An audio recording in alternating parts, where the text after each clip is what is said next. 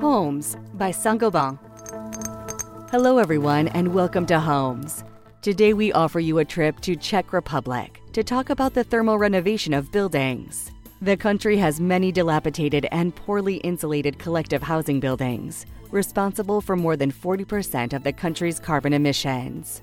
Why thermal renovation is so complicated and what are the solutions? We ask these questions to Simona Kalvoda, Executive Director of the Czech Green Building Council.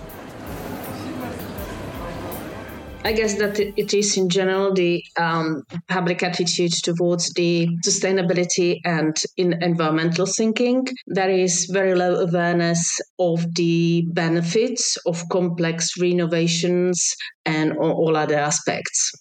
There's another factor, which is the um, hassle factor, which is a lack of motivation and resistancy of the uh, inhabitants of the tenants to change because of the short time frame or due to aging population which which actually results in in a short expected occupancy. So people don't really perceive it as a long-term investment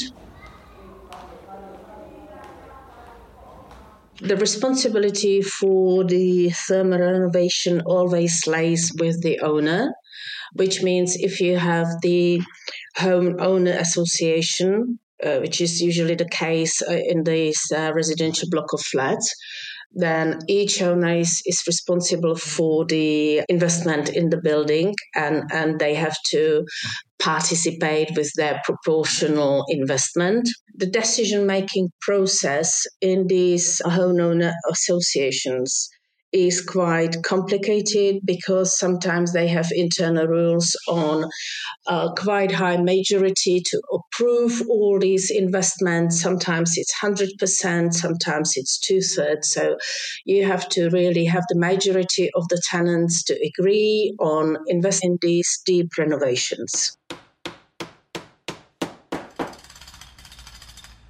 How we can encourage them. It's again, it's the better education, raising the awareness of uh, the benefits benefits of the investment in the um, energy efficiency and, and complex deep renovation of the buildings which means higher value of the buildings, better internal environment and comfort. Sometimes we can play it on aesthetic value as well. So we need to really invest always lots of time and investment uh, funds in the education of the wider public in this respect.